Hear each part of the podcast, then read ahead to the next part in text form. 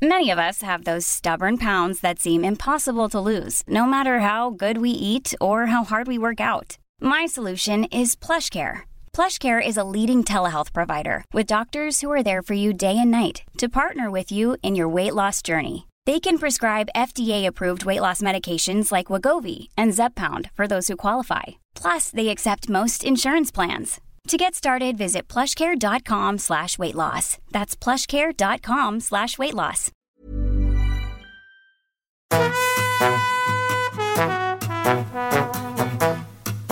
Hola, estás escuchando De piel a cabeza. Un recorrido por tu salud con Ana y Rosa Molina. Porque sabemos que el conocimiento es la mejor medicina.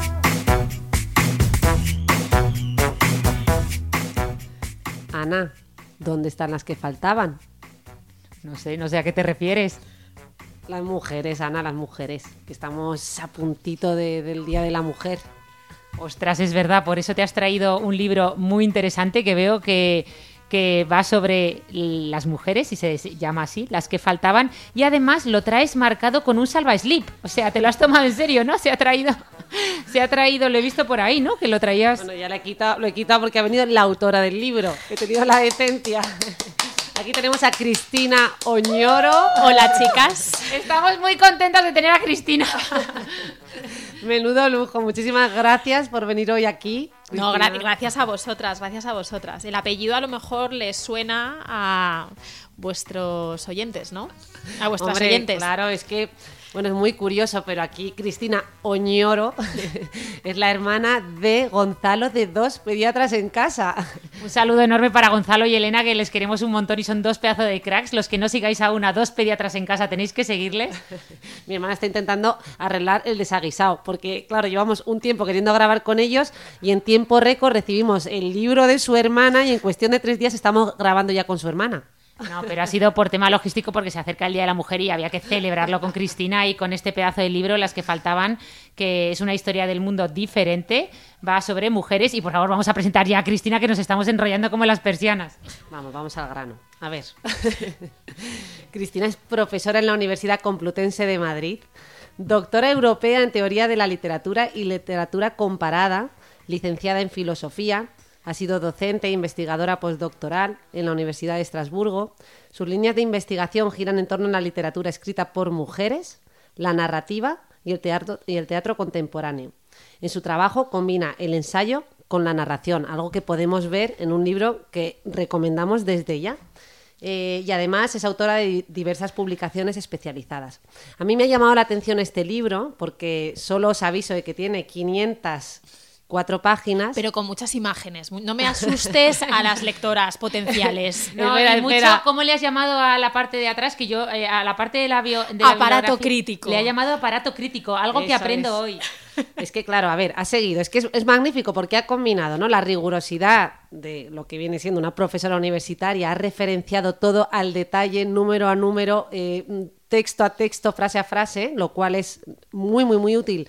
Y los que hemos trabajado eh, en este campo sabemos el trabajo que lleva hacer esto, entretejer ¿no? todas estas referencias, pero al mismo tiempo es un libro muy amigable, muy fácil de leer, eh, nos ofrece mm, una, una, visión muy fresca, ¿verdad? Eh, y con una mirada muy actual.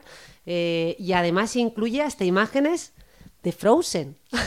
Eh, eh, lo de Frozen, no hagas spoiler, que a mí me encanta, que además habla de Frozen también en la postdata del libro y, lo vamos a dejar para el final, para que la gente se quede hasta el final de este podcast, porque lo de Frozen hay que, hay que dejarlo para el final, vamos, no, no podemos ya romper el hechizo. Yo reconozco que me hice spoiler a mí misma porque se me mm, pillé una entrevista de Cristina Oñoro en Google, no pude evitar leérmela y oye, descubrí tantas cosas de Frozen yo que todavía no la había visto porque mis hijos todavía no tenían la edad. Así que bueno. Eh, que, la que falta por hablar aquí es Cristina, no sé si te das cuenta. O sea, llevamos tres minutos de podcast y no la hemos dejado decir ni hola. Mira, empezamos con que este libro empieza a, gestar, a gestarse el 8 de marzo del 2018. Y con esto te paso la palabra, Cristina, para que nos expliques ¿no? esta fecha tan señalada. ¿Por qué empieza este libro? Bueno, lo primero es decir que ahora entiendo por qué mi hermano me decía que os tenía que conocer a las dos hermanas. Estoy encantada de estar aquí con vosotras. Sabemos a la hora que empezamos, pero no a la que acabamos, porque tenemos muchas cosas de las que hablar. Daros las gracias por, por estar aquí y, por supuesto, a mi hermano y a Elena, porque han sido los maestros de ceremonias para que se produzca este encuentro. Y sí, efectivamente, se acerca el Día de la Mujer, se acerca el 8 de marzo y mi libro comienza un 8 de marzo, el prólogo, eh, comienzo contando que el libro empezó a a gestarse, a, hilarse, ¿no? Me empecé a enredar en la madeja de las historias que atraviesan sus páginas el 8 de marzo de 2018, es decir, ahora hace... Eh, Cuatro años. Sí, cuatro años. Iba a decir dos, pero claro. iba a decir dos. No, claro, claro. Eh, efectivamente, hace cuatro años que fue, pues, eh, en 2018 la manifestación y, bueno, pues el, el eco que tuvo Em, el Día de la Mujer pues fue muy potente. Luego en 2019 fue todavía más, pero ya en 2018 lo fue mucho. Y por la mañana, eh, antes de la manifestación, que fue por la tarde, ya se organizaron muchas actividades en la Complutense. Y entonces el, libro comienza contando cómo yo me encuentro en medio de una eh, manifestación que hubo por la mañana en la Avenida Complutense, que marchábamos por la avenida eh, profesoras, eh, alumnas, eh, personal de la administración, bedeles, bibliotecarias, ¿no? Y en medio de esa manifestación, pues yo veo a una alumna, una desconocida, que lleva una, una, pancarta en la que puede leerse No hay mujeres en mi temario de literatura. Y entonces digamos que esa pancarta me hizo pensar, me hizo dar vueltas, ¿no? Y esa reflexión es un poco la que acompaña el libro, que, trata de, bueno, pues de introducir una mirada también desde ese momento, ¿no? Desde la actualidad, desde hoy, que es lo que el libro tiene un poco de diferente, sobre estas 13 mujeres para intentar incluirlas poco a poco en nuestros libros de historia. Bueno, bueno, magnífico escuchar esto, ¿verdad? Y Ana, por alusiones, sigo yo, porque es que este libro comienza mencionando a Freud. y he aprendido cosas de Freud, por ejemplo, que él decía que las mujeres no han inventado nada, solo el arte de tejer y coser, y que esto era la voluntad de las mujeres de tapar la envidia del pene. Cristina viene a explicarnos y a hablarnos de cómo este eh, arte de tejer es la expresión de una cultura femenina y nos lo cuenta con una elegancia y con, y con un arte, valga la redundancia, que te paso la palabra. Cuéntanos esto, Cristina. Bueno, pues em, efectivamente en el, en el, comienzo del libro también, en el prólogo, eh, cuento, mm, bueno, pues eh, varias anécdotas y una de ellas efectivamente tiene que ver con, con Freud que como le digo siempre a mis estudiantes, lo peor de Freud es que tenía razón, ¿no? O sea, lo peor de todo es que todo esto que dice Freud mm, acierta, ¿no? Y tiene razón en muchas cosas que dice, pero no en este caso, no en el caso de, las mujeres, ¿no? Y en una conferencia que dio en el año 33, en 1933, pensad que en ese año ya había pasado Marie Curie, o sea, que había mujeres para inspirarse, y Freud dijo eh, que las mujeres no habían hecho aportaciones a la historia cultural de la humanidad que no habíamos inventado nada, excepto el arte de tejer y de trenzar. Pero claro, Freud en ese texto que es, vamos, lo tenéis que leer, os lo recomiendo, em, asocia ese amor por los tejidos, el trenzado, la costura, todo lo que tiene que ver con los hilos, con, con los tejidos, a una carencia. Es decir, es la manera en la que las mujeres se tapan sus faltas, ¿no? Lo que nos falta, ¿no? Que salta para Freud a la vista, allá donde mire el padre del psicoanálisis, ¿no? A nosotras siempre nos falta algo, estamos en la carencia, estamos en la ausencia, ¿no? Y entonces, bueno, pues de ahí sale el título, las que faltaban, y eh, en el prólogo pues desarrollo la idea de que las mujeres cuando se han dedicado a, a coser, a tejer, pues eh, la tradición nos dice que no lo han hecho para ocultar nada o para permanecer en el, en, en el, en el engaño, ¿no? Eh, sino más bien para hablar, ¿no? Que, muchas veces, por ejemplo, en los mitos clásicos, personajes como Ariadna, que entrega un hilo a Teseo para que salga del laberinto, Penélope, que teje y desteje para ampliar eh, una espera de amor ¿no? en, la Odisea, o por ejemplo también em, el personaje em, personajes que a lo mejor pues, son eh, violados ¿no? y revelan su violación a través de un tapiz. Eh, entonces, bueno, pues el tejido más bien ha servido para eh, hablar ¿no? a las mujeres. Un ejemplo muy reciente de esto último, que lo cuento en el prólogo, que me emocionó mucho cuando lo vi, es la actriz Natalie Portman, que no sé si lo visteis en los Oscar precisamente, creo que del, de 2018 también, en una capa negra eh, bordó con hilo dorado los nombres de todas las directoras de cine que no habían sido nominadas y lo podéis mirar porque sale ahí con esa, aparece una inquietante, eh, un inquietante personaje de cuento de hadas con una capa de Dior negra y están bordados en hilo dorado los nombres de las directoras que no aparecían en, en las listas. Así que hay esa tradición de bordar y reivindicar de alguna forma. Pues eh, Cristina nos emociona. Llevábamos un ratito antes del podcast hablando con ella, ¿verdad? Y casi todo lo que nos ha ido contando era como, ¿qué? Pero, pero o sea, es emocionante. Ana quería encender la cámara a cada segundo. Sí, sí, no, no. Es emocionante y a mí me ha encantado esto que nos has contado de que, oye, pues sí, las mujeres tejemos y además para hablar entre nosotras y contarnos cosas. Esta historia de Natalie Portman me, me parece impresionante. Pero es que a lo largo de todo el libro os vais a ir emocionando y aprendiendo un montón y, como bien decía Rosa, de una forma además muy fresca. Pero bueno, yo le quería preguntar a a Cristina, sobre todo por eh, a quién va dirigido el, libro, ¿no? Que, nos cuentes un poquito, porque a lo mejor alguien lo ve y dice, bueno, esto, este libro es solo para mujeres, o es un libro, ¿no? Eh, un poco como a quién. ¿A quién crees tú que quién debe leer este libro? Yo creo que todo el mundo, pero absolutamente toda la humanidad, pero, pero cuéntanos. Pues la verdad que eh, es un libro que yo he querido escribir, como, como decía Rosa, desde el rigor de la universidad, que para eso es el lugar desde donde, donde yo estoy, ¿no? En, la universidad, en la investigación, en la academia, y he utilizado el método, digamos, ¿no? de, la, de la investigación rigurosa, con las notas a pie de página, el aparato crítico y, y demás, ¿no? y todo ahí bien referenciado, pero quise escribir un libro que llegara a un lector más amplio que el que normalmente eh, puede leer las cosas que hacemos en la universidad, que por desgracia a veces pues están más dirigidas a un lector más especializado, que conoce más eh, el tema, ¿no? Y me apetecía mucho escribir un libro muy personal. Si lo, leéis, pues es un libro que eh, basado en ese, en ese rigor pues eh, aparecen también cosas ¿no? que, tienen que ver con, mi propia mirada, con mis propias lecturas. Aparece mi hija en la parte final, eh, aparece una, una, mirada que no es, digamos, dirigida a un lector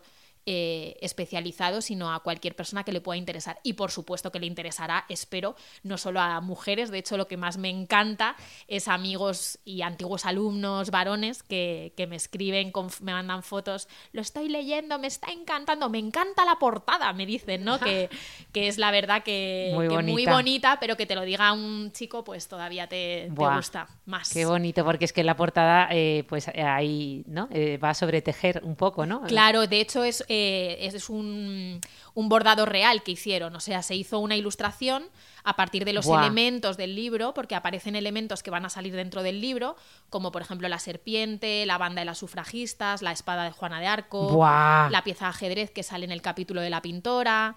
Em, las flechas de, Malinche también, de la intérprete de Hernán Cortés.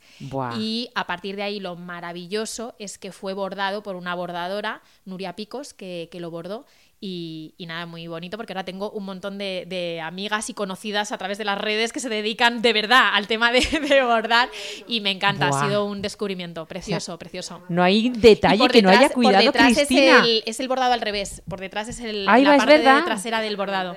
Esto hay, que, esto hay que sacarlo en redes, ahora lo ponemos y también os eh, iremos dejando cositas en las notas del podcast, pero es impresionante cómo ha cuidado los detalles, lo que dices tú, la rigurosidad con todo, cómo era el aparato crítico, ¿no? Al final, que me ha encantado eso. Bueno, esto es porque hay un equipo también detrás, he de decir, con una maravillosa eh, editora al frente de este proyecto y que ha apoyado pues que sea un grupo ¿no? de, mujeres quien lo ha ilustrado, lo ha, eh, lo ha eh, bordado ¿no? y hay una dirección de arte detrás y yo al revés he tenido la enorme suerte de que, te, que hagan todo esto personas bueno, no te quites mérito que tú como directora de orquesta estoy segura que has tenido mucho que ver, pero una pregunta, Cris, porque eh, efectivamente tú lo has dicho, hay mucha labor de investigación detrás y al principio parece que efectivamente faltan muchas mujeres, como bien decías, que lo contabas y era precioso como nos lo introducías al inicio del podcast, ¿no? Esa pancarta de dónde están las mujeres en, la literatura, en mis clases de literatura, pero, pero una vez que te pones, supongo que empiezas a encontrar mujeres por todos lados cada vez más interesante y tiene que ser bastante difícil seleccionar a qué mujeres eliges para aparecer en este libro, ¿no? Entonces, ¿cómo lo has, cómo lo has hecho? ¿Cómo te has organizado y a quién has seleccionado?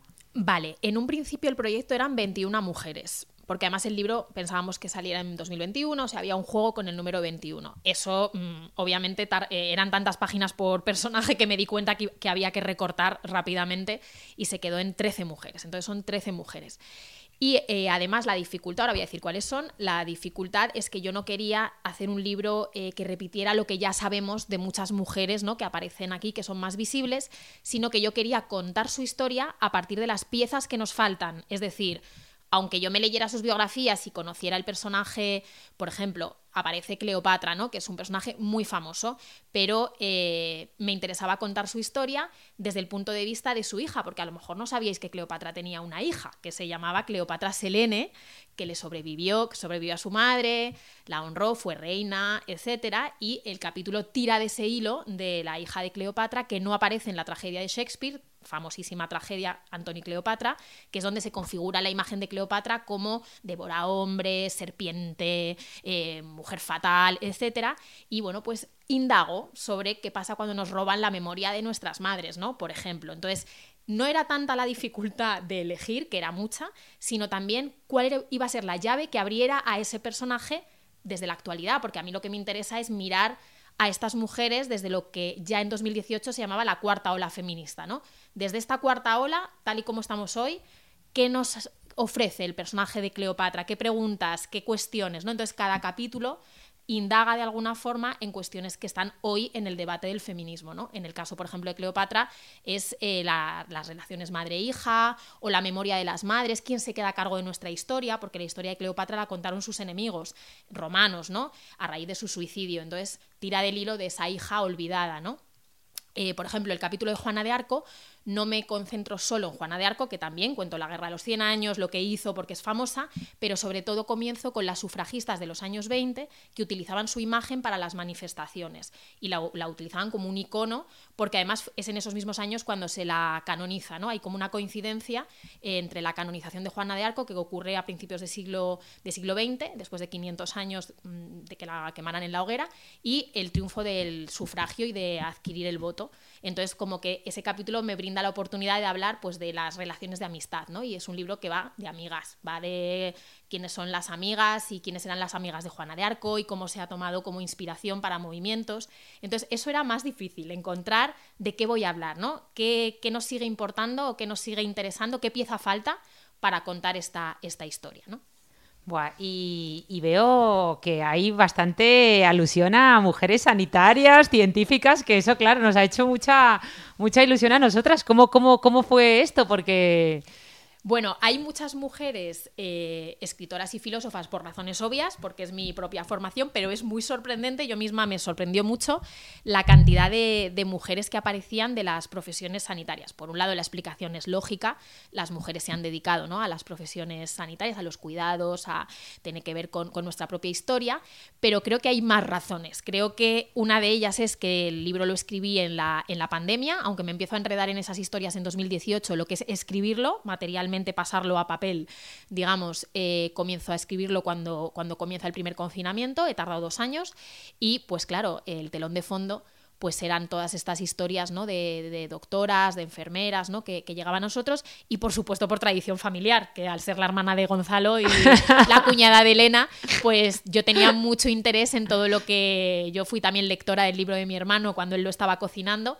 Por cierto, que mi hermano iba leyendo capítulo a capítulo, fue mi primer lector y el que me, impulsó más y me ayudó. Sí, sí, muy importante. Es que Gonzalo es un polímata total, ¿eh? o sea, es que sabe de todo. claro, pero imaginaos, abril 2020, todos encerrados y mi hermano me mandaba Muy bien, muy bien, tú sigue, tú sigue. O esto, ¿cómo se nota que no eres científica? Esto lo has explicado fatal. O, o sea, era una ayuda enorme. Entonces, bueno, a ver, personajes sanitarios y científicos muy interesantes que aparecen en el libro. Hay un capítulo completo, una de las protagonistas es Agnódice o Agnodike en, en griego, que es la primera ginecóloga del siglo IV antes de Cristo. No se sabe bien si es un personaje que existió realmente o fue un personaje legendario, un personaje literario que aparece en las fábulas de, mitológicas de Higinio. Pero lo curioso es que fuera real o no, las mujeres que a partir del siglo XVII quisieron luchar para que las mujeres accedieran a las carreras eh, a las profesiones sanitarias la tomaban como ejemplo, como si hubiera sido una médico real, una ginecóloga real, que trabajaba en el siglo IV y atendía partos y eh, el capítulo cuenta su historia. Cuenta su historia porque, según cuenta la leyenda, esto sí que seguramente es una leyenda, estaba prohibido que las mujeres atendieran y las mujeres morían en el parto y morían los bebés y tal, y entonces ella se disfraza de varón para estudiar en Alejandría con Herófilo, que es un personaje real, eh, al parecer el descubridor de los ovarios, que como digo en el libro es algo bastante prometedor cuando quieres ser ginecóloga, ¿no? Que te vayas a, estudiar con el que y que se atrevía con la disección de cadáveres en Alejandría, que era una ciudad muy avanzada. Y bueno, pues cuenta un poco su historia y cuenta un poco lo que fue la medicina hipocrática, qué imagen se tenía de las mujeres, a quién pertenecía el nacimiento, a los médicos o a las madres. No hablo de la actualidad, pero no deja de ser un debate que hoy está también encima de la mesa, ¿no? Toda la cuestión del nacimiento, del nacimiento. Es un capítulo sobre el nacimiento. Y aparecen estas mujeres que en el siglo XVII, siglo XVIII, siglo XIX toman a Agnodique como eh, un referente para reivindicar eh, que quieren estudiar medicina. Y salen las llamadas siete de Edimburgo, que son siete mujeres que en el siglo XIX, eh, pues en la Universidad de Edimburgo hubo una revuelta en la sala de cirujanos para impedir que se licenciaran, porque no había voluntad de que hubiera mujeres médicos. Buah. Probablemente por temor. Lo que les decían a, ellas, a ver qué pensáis vosotras, es que para qué iban a estar estudiando desagradables enfermedades si nadie querría ser atendido por una mujer que iban a estar ahí estudiando y luego ninguna mujer iba a querer eh, ser atendida por otra mujer. Y lo que respondió Sophie Jack Black, que es una de estas siete de Edimburgo, es que lógicamente no iban a llamar a una mujer porque todavía no existían las mujeres médico y que por eso tenían que, que dejar que estudiara medicina.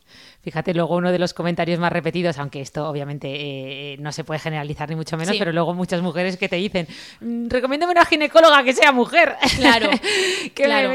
o sea que, a ver, hay ginecólogos maravillosos y extraordinarios varones, pero que muchas veces, fíjate cómo ha cambiado la cosa ahora. O sea, El capítulo trata de eso, porque hoy, evidentemente, y además termino con eso, termino con que es maravilloso que los hombres estén en la sala de parto, que es muy importante que los padres ¿no? entren a la sala de parto y estén presentes en el momento del nacimiento, porque eso no ha ocurrido hasta tiempos muy recientes. Solo estábamos las mujeres, ¿no? Es verdad. claro, vosotros habéis pensado que siempre que hay un nacimiento siempre hay una mujer. O sea, cuando alguien nace, siempre hay dos. Y uno siempre es una mujer. Qué bueno. Entonces, como el hecho de que los hombres, varones, no hayan estado ¿no?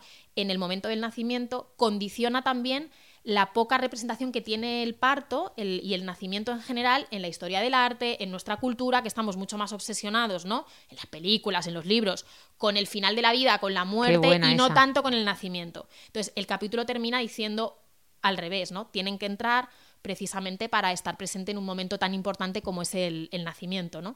Pero digo que trata de eso porque en el siglo IV, precisamente las mujeres de Grecia, en Atenas, vivían totalmente de espaldas a la ciudad, no eran consideradas ciudadanas, o sea, esto de que era democracia era para los varones, ¿no? Para los varones y además eh, los varones eh, con propiedades, ¿no? Un concepto de ciudadanía muy elitista. Y no es sorprendente que esas mismas mujeres, a quienes apenas se les dirigía la palabra, pues eh, lo pasarán mal cuando la única vez que tenían eran llamadas al orden para dar a luz y el médico era varón cuando no estaban acostumbradas, digamos, a, a tener trato con hombres, ¿no? En general, más allá de... Entonces, bueno, trata un poquito de eso. El capítulo... Qué interesante. Irnos al es fascinante. además, ¿cómo hablas ¿Hablabas de historia de la medicina cuando estudiaste eso, Ana? Claro, claro, me iba acordando ¿Dónde poco estaba a poco. en tu programa? No, no, no, sobre todo, o sea, sobre todo, ¿cómo? O sea, a mí lo más sorprendente, y ahora dejo hablar a Rosa, que me está quitando el micrófono porque sé que quiere hablar de alguna otra científica que ha leído en el libro, pero a mí lo que más me sorprende es cómo en plena pandemia, cuando estábamos todos efectivamente locos con la ciencia y con esas noticias y ese, no sé, nos dejamos todos llevar, ¿no? O sea, cómo fuiste tú capaz de concentrarte y ponerte a escribir una obra maestra como esta y no, sé, me parece, o sea, me parece increíble. Bueno, me, has pasado el micro.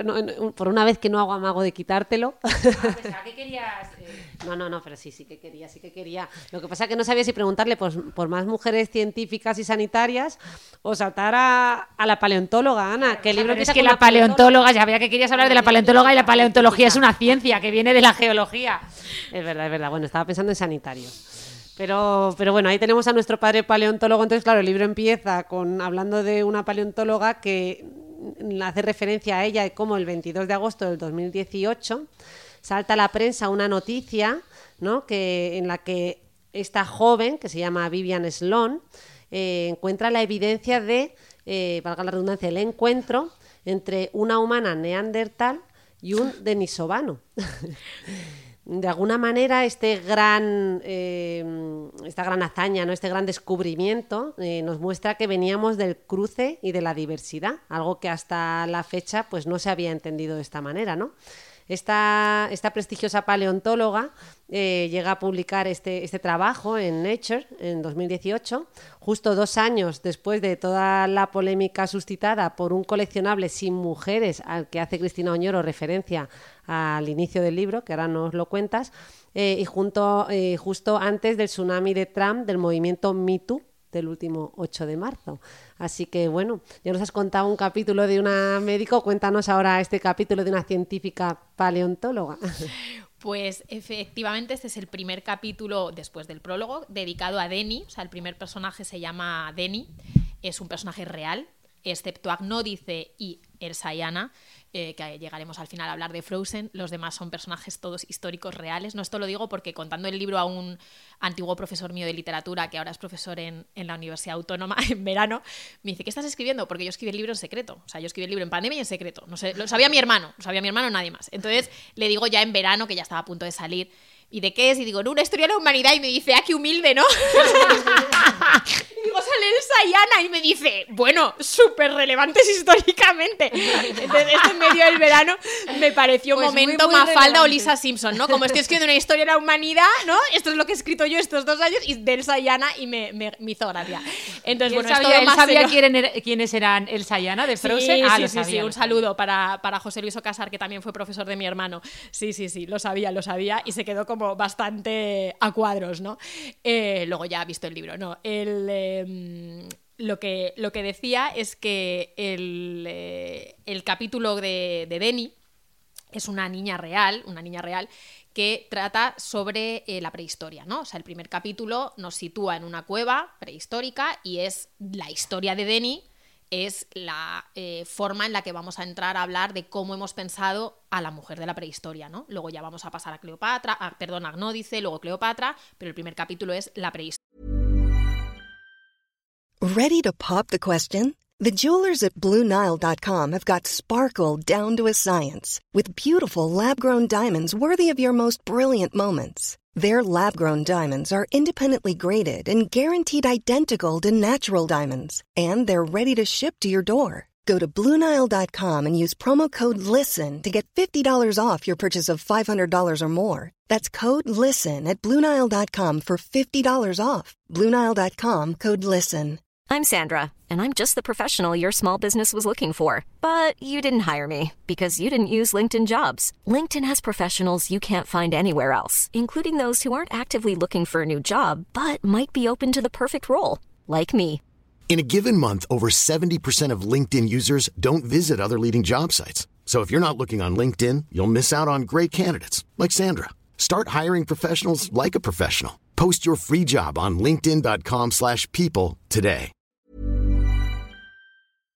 Pero siempre en cada capítulo intento tirar de una biografía, ¿no? También para porque a través de ejemplos, ¿no? y de personajes mm, como con nombre y apellido, pues yo creo que es más interesante, aprendemos más y nos nos involucramos más, tú sabes mucho de eso, ¿no? Afectivamente también, si nos cuentan la historia de alguien concreto, ¿no? Entonces, esta es una historia real que yo leí en 2018, antes de empezar a pensar en escribir el libro. Em, y es un, día, estoy ahí en verano y veo en, los, en el periódico la noticia de que se ha descubierto a la primera niña híbrida. Entonces yo, eran las 2 de la mañana, eh, hijo pequeño no se duerme tal, digo, ¿cómo que la primera niña híbrida? Digo, esto es de ciencia ficción, esto... Entonces ya veo bien la noticia y efectivamente es la primera evidencia esto es importante porque significa que ya sabemos que hay mezcla de especies, pero llegamos a ella a través del análisis eh, genético, pero no hay evidencias materiales de es el primer, eh, digamos, el, hijo directo de un, de un, cruce, ¿no? Entonces es la historia de esta científica, Vivian Sloan, em, que está simplemente analizando un huesecito de la cueva de Denisova, que está en Siberia, para saber si el huesecito es denisovano o neandertal, y se encuentra con que la proporción de ADN es 50-50. Entonces, claro, eso es, eh, no existe eh, ninguna otra prueba material, ninguna evidencia material de un híbrido de primera generación. Esa es la idea, del híbrido de primera generación. Entonces esa historia a mí, en 2018, yo todavía me estaba enredando en estas historias, no me había puesto a escribirlas. Yo tuve algo con esa historia. Os invito a que lo leáis porque es una noticia muy, muy conmovedora. Y cuando ya me puse a escribir las que faltaban, pues quise contar la historia de, de esta niña Em, y de cómo cambia también nuestra visión del pasado, ¿no? El, pues estas otras especies, ¿no? Humanas, los neandertales, los denisovanos, el hecho de que ella era fu- fuera una joven científica de 34 años, la niña, pues a través del análisis genético podemos saber el, el sexo y nos lleva a hablar un poco pues del sesgo también arqueológico que mm, posamos un poco en la, en la prehistoria, ¿no? Porque aquí os imagináis la prehistoria toda con cazadores, y Cazadores, artistas. recolectores, Varones. Pintando, sí, varones pintando en en la Atapuerca. cueva y las mujeres sí. en la cueva esperando entonces mm, pues es una un poco pues eh, abordar esa, esa cuestión Bueno, a nosotras esto nos llega especialmente porque, como bien decía Rosa, nuestro padre que falleció hace eh, unos un par de años, pues era paleontólogo, se dedicaba a todo esto. Sí, por eso. Sí, sí. Ah, fíjate. Y, desde pequeñitas, pues nos ha, o sea, pues lo que leíamos de pequeños eran libros de Darwin, el clan del oso cavernario, o, o sea, Claro. Homo sapiens neandertalis y Cretácico terciario, vamos, que hemos crecido con, con toda la, la evolución, o sea que, que yo veía a mi hermana emocionada cuando además ha llegado Cristina y me decía, tú pregúntale lo que quieras, pero lo de la paleontóloga es mío. De los nervios lo he explicado fatal, pero bueno, menos mal que Cristina lo ha reconducido. Yo he sentido mariposas en el estómago, que es algo que, que menciona ella en el libro, eh, sobre cómo esta paleontóloga sintió, no tuvo esta sensación cuando, cuando estaba eh, evidenciando aquello que iba ¿no? a dar un giro tan importante en cuanto a gran a hallazgo, ¿no? lo, que, lo que implicaba esa prueba material como tú decías. Y comento lo de mariposas en el estómago porque es algo en lo que yo hago bastante hincapié en mi libro, Una mente con mucho cuerpo. que Pues es que para- pues qué bonito que me digas eso porque no estaba en la versión original, pero como pude entrevistar a Vivian Sloan, yo ya había acabado el capítulo. En realidad era para no decir cosas que fueran una tontería desde el punto de vista científico y también un poco para contar con que ella me, aunque yo lo había escuchado, porque ya lo ha contado en un podcast, etcétera. Y fue cuando la entrevisté. Este ¿Dónde- se- dónde la entrevistaste Eh, y cómo? eh, Cuéntanos hombre, por. Zoom. La entrevisté por Ah, Zoom, por claro, claro, porque es ya verdad, está, está, ahora mismo. No, no, esto ya ha sido ahora, o sea, ha sido más recientemente, pero ella, claro, está en, está en Tel Aviv y eh, en su momento cuando hizo el descubrimiento en Alemania. Entonces ella muy generosamente me contó y utilizó esa expresión. Y entonces yo la incluí en el libro, ¿no? Yo había puesto temblor en las manos o algo así y le dije, bueno, ¿y qué sentiste, no? Cuando ves que no. Repitió la prueba hasta seis veces, repitió la prueba hasta seis veces porque claro, creyó que se había equivocado, que no podía ser. Y claro que podía ser y, y de alguna forma pues esa es la... El, el hilo un poco del que tirar para... mm, un poco sirve como también metáfora de todo el libro, ¿no? La mujer prehistórica, pues no tenemos muchas cosas de, de ella, porque evidentemente la prehistoria es una época sin testimonios, sin documentos, ¿no? Y hay que imaginar y un poco pues sirve como, como metáfora de todo el libro, ¿no? Pues como han faltado, pues tendremos también que introducir un poco la imaginación eh, a la hora de acercarnos a estos personajes. Claro, bueno, fascinante. Nos tiene aquí emocionadas a las dos. Eh, pero bueno, te dejo, te dejo, Rosa, seguir con. con, con- Nada, es que yo en realidad ya iba a hacer una pregunta eh, como madre. No sé si tú quieres hacer algo más, porque yo pensaba cerrar con algo ya que me, que me vinculara con respecto al tema de, de Frozen. Bueno, yo te propongo, porque yo sigo aquí intentando generar un poco de La hype con. paleontóloga Frozen. Eso. Eh, yo le propongo a Cristina dos cosas, que como hemos estructurado mucho la entrevista hacia donde nosotros hemos querido, eh, si hay algo que ella le haga ilusión contarnos del libro, tanto del proceso como de alguna otra protagonista, como de ella misma, contarnos algo de su historia, ¿no? Como profesora de literatura en la Universidad Complutense de Madrid, de sus alumnas, porque el libro está dedicada, dedicado a sus alumnas. Eh, y luego, ya si quieres, terminamos con por todo lo alto con esta historia de, de Elsa y Anna de Frozen, que, que es entrañable y, y hay que hablar de Disney, etcétera, pero, pero yo le dejo a Cristina la oportunidad de que nos cuente lo que quiera y si es de ella un poco de storytelling, nunca viene mal, nos gusta mucho en este podcast, ella lo ha dicho, muchas veces nos, nos interesan mucho más las biografías o las personas que las obras, o sea que, que la dejo, la dejo hablar, que veo que tiene algo preparadito ya. Bueno, yo quizá para que mm, vean un poquito pues de qué, que antes me quedaba medias porque me empezaba a enrollar con la hija de Cleopatra, etcétera, pues quizá contar quiénes son estas 13, 13 mujeres, ¿no? Muy brevemente. El, el primer capítulo titulado Buscando a Deni, como decíamos, pues es eh, bueno, un acercamiento a la prehistoria desde esta mirada que trata de buscar pues dónde estaban nuestras abuelas, ¿no? Porque yo creo que nuestras abuelas en la cueva sentaditas a que trajeran el mamut. Vamos, ¿alguien ha visto eso alguna vez a su abuela y que le traigan? No. Mm. Entonces, bueno, pues eh, tiro un poquito de este, de este hilo, sobre todo basándome también en la explosión que hubo en los 70 con el feminismo de las arqueólogas que tenían la impresión de que sus abuelas no estaban en, la- en el fondo de la cueva y, y tiro un poquito de ese hilo. Luego el capítulo de Agnódice, que como hemos dicho es el de la eh, ginecóloga que aborda el tema del nacimiento, Cleopatra, que tiene que ver con quién se queda a cargo de nuestra historia, Juana de Arco, que bueno, se entremezcla con la historia de las sufragistas y también de la escritora Virginia Woolf. Y luego el quinto es Malinche, que es el que me costó más escribir, la verdad, que eh, trata sobre la intérprete de Hernán Cortés y aborda la conquista. Y ella, bueno, pues es un capítulo que está todo, es bastante cómico a pesar de la, la tragedia que cuenta, porque se centra todo en, en la intérprete, ¿no? Ella era la traductora que normalmente ocultamos, ¿no? Y se la ocultó, ¿no? Como, porque os habéis preguntado alguna vez, y cuando llegaron allí los conquistadores, ¿cómo hablaron? ¿Cómo hablaron con los que estaban allí? Bueno, pues ahí está Malinche, que tenía el don de las lenguas, ¿no? Y entonces aborda la cuestión de, de la traducción, del malentendido, de, la, de lo que falta a veces para podernos comunicar, ¿no? Comunicar dos mundos, como en ese caso la, la visión europea y la visión eh, que encontraron en el continente americano.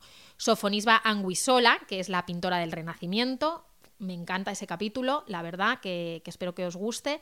Mary Wollstonecraft, que es la primera, una de las primeras feministas, madre de Mary Shelley, la autora de Frankenstein, y me concentro ahí muy bonito también, eh, no tanto en la relación con su hija, con la que compartió poco tiempo porque murió a los nueve días de dar a luz, eso no sé si lo sabíais, que la autora de Frankenstein, hija de la primera feminista, que ya es algo como bastante llamativo, que dos mujeres tan famosas fueran madre e hija, solo compartieron nueve días porque murió, de, murió en el parto. Mary Wollstonecraft murió en el parto que esto hila con Agnódice y hila con un claro. poco la causa por la que han muerto mucho las mujeres, ¿no? Que es el parto, ¿no? El parto como indicador también, ¿no? De la salud eh, de un país, eh, la muerte en el parto. Entonces, bueno, pues cuento la historia de Mary Wollstonecraft, fascinante, es la Revolución Francesa, toda esa parte, la ilustración, pero a través de la historia de con una de sus alumnas, una de sus alumnas que ella tuvo cuando fue institutriz. Fascinante, porque la alumna también se disfrazó de hombre para estudiar medicina. Buah, madre mía. Margaret King, y luego ya, que no me quiero enrollar. No, no, eh, nos tienes aquí a las dos Jane Austen, eh, que es para abordar un poco pues las escritoras, Marie Curie, que es mucho más conocida, pero en ese capítulo, en lugar de contar el descubrimiento que le lleva a ganar el Nobel, que también lo cuento, evidentemente, pues me concentro más en su estructura familiar, que es algo que recientemente también se ha hecho. Como ella tuvo el apoyo de su hermana, que sin el cual pues no hubiera podido estudiar en París, como tuvo mucho apoyo del padre y del suegro, no sé si te, eso, no eso te lo sabes. No, no, no, no, sabía que de su marido, pero no sabía que... Su marido es que muere muy pronto, tenemos la idea del marido, el marido la deja viuda con una niña de dos años y otra de ocho. Ostras. Y todavía gana otro Nobel. ¿Cómo lo hizo? Le preguntaron las americanas de los años 20. ¿Cómo lo has hecho?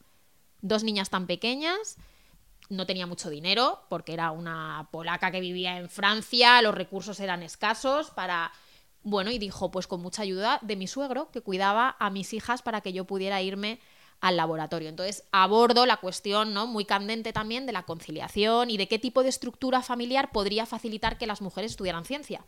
Porque tenemos la idea de que Marie Curie llegó ahí porque era muy lista. Bueno, sí, claro, eso es indudable. Pero si no hubiera tenido ese apoyo y esa estructura familiar, pues para empezar no habría podido ir a estudiar a París porque fue su hermana la que, la que hicieron un pacto entre hermanas. Primero vas tú y cuando lo consigas, eh, estudiar medicina, que estudió la hermana, me pagarás a mí. Mientras tanto yo estaré de institutriz mandándote el dinero para que estudies en París y cuando tú, que eres la mayor, termines, entonces iré yo. Y así fue, fue un pacto entre las dos hermanas. Ella vivía en condiciones paupérrimas, paupérrimas, en, en, en una cochambrosa buhardilla, anémica, perdida, y abordo más esa perspectiva, no tanto la que ya hemos contado de lo inteligentísima que era y, bueno, y también la Primera Guerra Mundial, porque ella participó en la Primera Guerra Mundial eh, llevando unidades de radiología móvil, como cuento eso, cómo se inventan los rayos X, entonces es un capítulo muy chulo. Buah. Y luego Victoria Kent para contar un poco el principio de siglo, tal, eh, la República Española, la Segunda Guerra Mundial, etcétera. Simone Bale, que es una filósofa, eh, que también para contar la Segunda Guerra Mundial. Rosa Parks, que me permite contar también cómo se entrelaza el movimiento feminista con otros movimientos, ¿no? Como puede ser la lucha antirracista y cómo interseccionan, ¿no? Como decimos hoy también, eh, las discriminaciones de género y raza, y cuento un poquito esa parte. Y terminamos con Malala Yousafzai, eh, que es una adolescente como Deni, que tiene la misma edad que Deni, ¿no? que es con quien hemos empezado al principio del todo, es otra adolescente ¿no? que recibe ese tiro de los talibanes y que defiende la educación de las mujeres y que es, pertenece a esta cuarta ola y que se define como, como feminista. Así esto es el libro. Nos tiene con la boca abierta a las dos, o sea, pero, pero escuchándola con la boca abierta. Bueno, y además. falta el Sayana, claro. Dice, ¿y dónde estaba el Sayana? Sí, pero antes de El Sayana, decirte que efectivamente Cristina llevaba razón con tu forma de describir el libro. O sea, esto es una verdadera historia de la humanidad, con una perspectiva brutal, todo súper hilado, eh, abordando todo, pues desde, la, desde cazadores recolectores de la prehistoria, pasando por el Renacimiento, eh, Segunda Guerra Mundial. O sea, eh, bueno, bueno, a mí, me, a mí me tienes impactada. Veo a que Rosa también no para de gritarme el micro, que a ver para cuándo. Ayer me dijo Molo Cebrián, dice, iré a grabar con vosotras y os llevaré un tercer micro. Digo, no, tío, nos lo compraremos nosotras, no somos lo peor. Pero dime, dime, Rosa. No, no, no, no, que bueno, que eso que acaba ¿no? con una historia muy actual y que, como bien has dicho, lo ha hilado, lo ha entretejido todo, ¿verdad? Con lo difícil que es eso y cómo le ha dado eh, pues esa estructura a todas estas historias. Sin duda nos has dejado fascinadas. Mira, nosotros solemos decir en, salud mental, eh, trabajamos con muchos pacientes en la narrativa de la historia que de, cómo cuentan su propia, su propia historia, ¿no? su historia de vida. Pero además también trabajamos con ello con ellos eh, las historias familiares, ¿no? Incluso hablamos de, aspectos como las lealtades invisibles, eh, los secretos familiares, cosas ¿no? que se mueven en esa estructura familiar em, y que son muy importantes, ¿verdad? Todas estas narrativas eh, que nos cuentan, que nos han contado y que son parte de nuestro, ¿no? De cómo nos hemos desarrollado y cómo, ¿no? cómo entendemos la realidad, cómo nos regulamos, etcétera, etcétera. Y, fíjate que escuchándote hablar estaba pensando, ¿no? Y esta es la tercera narrativa, es decir, primero nuestra narrativa personal, luego la que nos han contado en nuestra familia y luego la que nos cuenta la cultura, ¿no? La que nos viene por los historiadores. Cómo impactan estas narrativas en nuestras perspectivas, en cómo vemos la realidad, en cómo la interpretamos, ¿no? en cómo la juzgamos, etcétera, etcétera. Así que ha sido un placer escucharte, de verdad que qué gran trabajo, ¿no? vamos, un trabajo de salud mental también.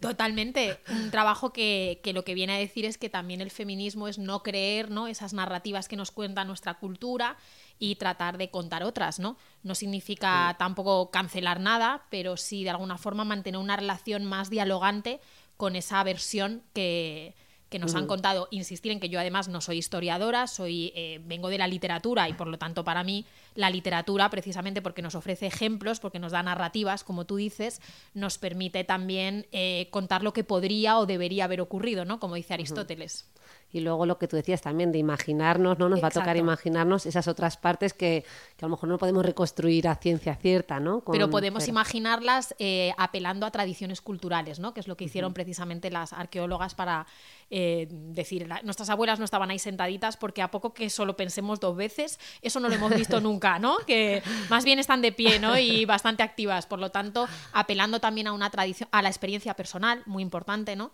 El hecho de que hay una tradición, ¿no? Unas historias que nos cuentan, como muy bien has explicado, me ha encantado lo que, lo que has contado, pero que también basándonos en nuestra propia experiencia, como muchas mujeres han dicho, pues eso no se corresponde, ¿no? Eh, por ejemplo, el mito de que las mujeres no pueden ser amigas, ¿no? Que hablo de eso en el capítulo de Juana, lo decía Montaigne, ¿no? Nada menos, Michel de Montaigne, maravilloso ensayista, pero tal cual, las mujeres no pueden ser amigas. Pues hombre, basándonos en nuestra propia experiencia, diríamos que sí podemos, ¿no? Entonces yo creo que también reivindica mucho la primera persona, ¿no? Hmm.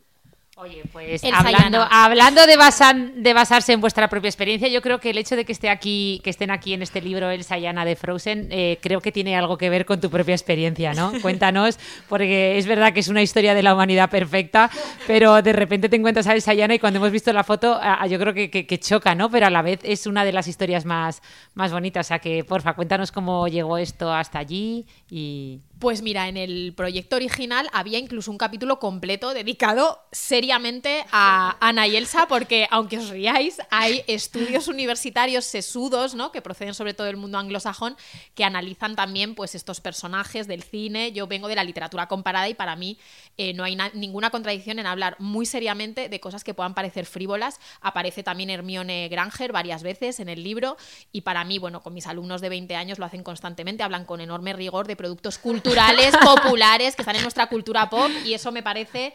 eh, luego se tiene que entender bien, pero. O sea, que hablan no de TikTok y del reggaetón, pero con referencias bibliográficas. Claro, claro, y, y con referencias bibliográficas y, y siempre apelando también, no cortando tampoco el hilo con, con, bueno, en el caso de las películas de Disney, pues lo que ha sido nuestra educación sentimental, ¿no? Que parece que llegamos a la universidad todo eso ya no existe. Ya no existen los cuentos que hemos leído, ya no existe Harry Potter, ya no existe. Pues claro que existe, es lo que da forma a lo que somos y yo creo que hay que reconciliarse también con. En el libro hay un montón de niñas y de adolescentes, porque hay una voluntad también de presentar una historia del mundo que no sea tan, diríamos hoy pedantemente, adultocéntrica, ¿no? Y que tenga buena. las miradas también, ¿no? De las niñas, sobre todo. Y en el caso del Sayana, luego ya me puse de verdad a escribir el capítulo y la verdad es que con Malala mm, Yousafzai cerraba tan bien y era como mucho más redondo y luego me vi, me vi con dificultad de, de ahí de, de sostener eh, un capítulo tan largo y quedó en una postdata quedó como, como si el libro fuera una carta, aparecen muchas cartas en el libro, entonces es la postdata que nos llega desde Arendel, ¿no? En 2020, porque eh, termino contando cómo, bueno, pues introduzco un poco la pandemia, ¿no? Que no aparece en el libro, pero como escribí el libro en la pandemia, pues me parecía importante también introducir esa, esa visión. Estoy viendo la película con, con mi hija, eh, que esto es real, claro, a comienzo del confinamiento, y como como, como Elsa estaba metida ahí en el castillo helado y no podía hablar con su hermana y tal, mm, de repente todo eso me parecía como que tomaba otro significado en el contexto del confinamiento, ¿no? Entonces mi hija pues puso la perla y dijo, claro, mamá, distancia de seguridad, ¿no? Entonces eh, se mete un poco también la, la situación con la que todos nos identificamos y lo que cuento en ese capítulo es cómo es la primera película, hemos estado todo el libro hablando de historias, de relatos, de quién escribe nuestra historia, quién se queda a cargo de nuestra historia, etcétera, y bueno, pues reflexiono sobre qué puede significar que la primera película de Disney dirigida por una mujer y escrita, escrita y dirigida por una mujer pues no trate del amor romántico entre un príncipe y una princesa, aunque parezca que trata de eso. Aunque sino- sean azules también. Exacto, aunque el vestido sea azul. eh, sino que de lo que de lo que trata la película, quienes la habéis visto, es de cómo juntas eh, las dos hermanas tienen mucho poder si logran eh, bueno pues reconciliar un conflicto original. Eso es lo interesante de la peli, que de lo que trata es de que hay un enfrentamiento entre las hermanas, como en muchas películas de Disney, eh, las hermanastras, Sí, etcétera. las hermanastras de Cenicienta. Exacto, pero aquí eh, de lo que se trata es de que consigan eh, construir esa relación que hoy diríamos también de sororidad, ¿no? de, de apoyo entre ellas y, y termino un poco pues reflexionando sobre cómo la ficción que también contamos, las ficciones que contamos a las niñas, ¿no? la ficción audiovisual, las ficciones, pues que también están cambiando con, con- como eh, el ejemplo. Y concretamente además creo que Frozen es una película que tuvo muchísimo éxito ¿no? y que creo que se puede percibir muy bien un, un cambio ¿no? en, en los patrones narrativos precisamente que, que tienen que ver con que el mundo está cambiando ¿no? y que se puede ver muy bien en estas películas. No, no, no, súper agradecida eh, porque, porque es verdad, o sea, es verdad que hemos crecido con Disney y bueno, pues han sido muy cuestionadas, ¿no? Todos esos, esos mitos del amor romántico que, que, bueno, que, nos venden y de hecho está ahí Moderna de Pueblo, ¿no? Que les ha cambiado el nombre a todas, Gordicienta, eh, no, Zorricienta, Gordinieves eh, y un poco reivindicando que se puede ser, ¿no? Que no hay- ¿Por qué te ríes? Ah, sí, ¿no has leído el libro de... Es Gordinieves, Torricienta, eh, no me acuerdo ahora, pero sí, sí, entonces... Y, y- y es que Disney yo creo que personalmente creo que ha hecho mucho daño a veces, eh, ¿no? En, en- Claro, en- pero en la escarbamos un poquito, escarbamos un poquito y es como, bueno, Disney, porque ¿quién escribía estas historias, no? Que es de lo que trata el libro al final, ¿no? Cleopatra era una mujer fatal. Un momento, ¿quién contó su historia? Su enemigo, pues claro, Augusto, pues claro, nos lo contó así.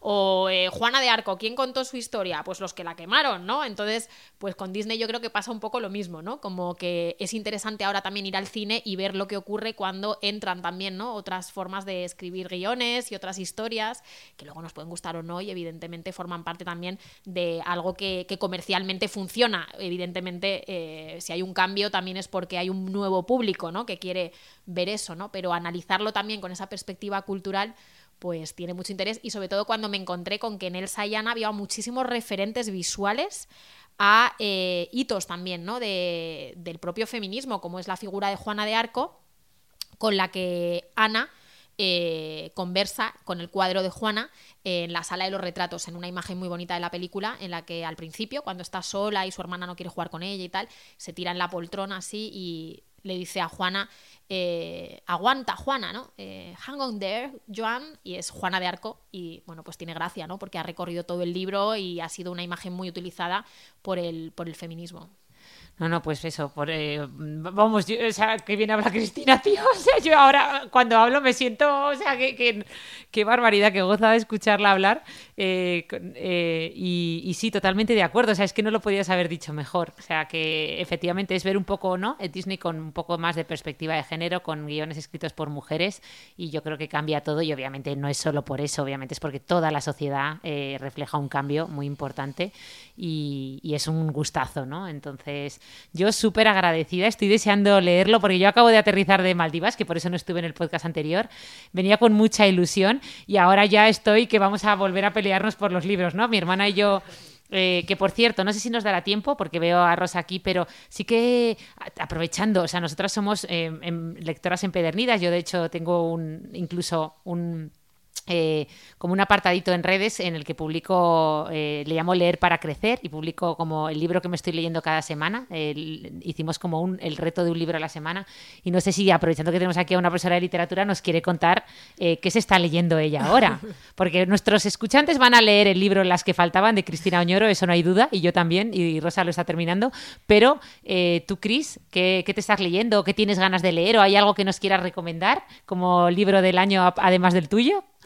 Pues, a ver, eh, esta pregunta no estaba para nada preparada, entonces es como, venga, eh, no, no, no, al revés, al revés. El resto de las pues preguntas ahora tampoco. ¿eh? Lo que, no, efectivamente, pero como aquí te preguntan algo que como en otro sitio, ¿no? ¿A quién invitarías? Es como, ay, no lo he pensado te quedas en blanco. no, no, pero lo que no me hagan eso en un podcast, que no me lo hagan. No, no, no, pero lo, bueno es que tengo, lo bueno es que tengo la respuesta. Pues mira, estoy leyendo sobre dos, dos escritoras amigas con quienes el 7 de marzo vamos a estar en un acto en una librería hablando de nuestros libros y recomiendo que se lean sus libros. Una es Natalia Carrero en la editorial Tránsito, que es una editorial eh, independiente que publica muchas cosas relacionadas con salud mental, además. Eh, no es el primer libro de Natalia, es una autora sobre lo que yo he investigado, he escrito y entonces pues me hace mucha ilusión. Y la otra es eh, Mariana Em, Mariana Sández, que ha publicado un libro que se titula eh, Una casa llena de gente en la editorial Impedimenta. Y son las dos, pues, novedades, autoras de nuestra edad, em, gente joven escribiendo y, que creo que os pueden interesar mucho. Muy bien. Bueno, muchas gracias, Cristina.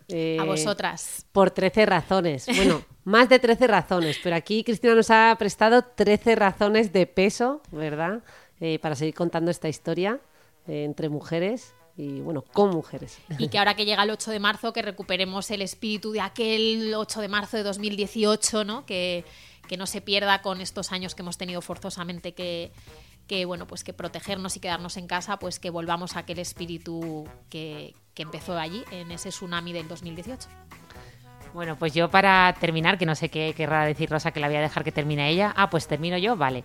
Pues nada, Cristina, yo solo te quería decir que tus alumnas en 2018 en esa pancarta pedían referentes de la literatura que fueran mujeres y me emociono al decirlo porque yo creo que, les has dado el mejor referente que eres tú, o sea, su profesora. Eh, eh, yo creo que mejor referente de la literatura universal ahora mismo ya no puede.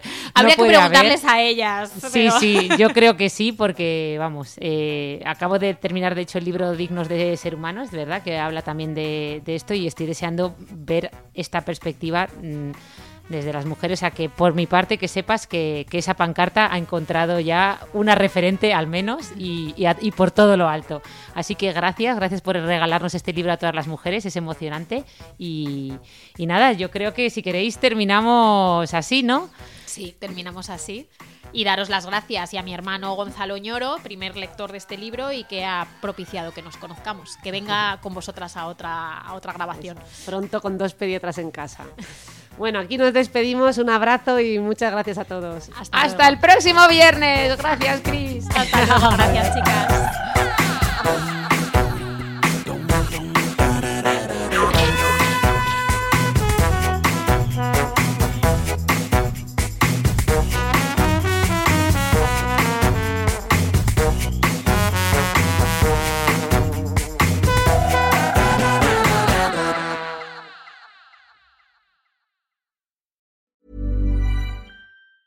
Hey, it's Danny Pellegrino from Everything Iconic. Ready to upgrade your style game without blowing your budget? Check out Quince. They've got all the good stuff shirts and polos, activewear, and fine leather goods, all at 50 to 80% less than other high end brands. And the best part? They're all about safe, ethical, and responsible manufacturing. Get that luxury vibe without the luxury price tag. Hit up quince.com slash upgrade for free shipping and 365 day returns on your next order. That's quince.com slash upgrade.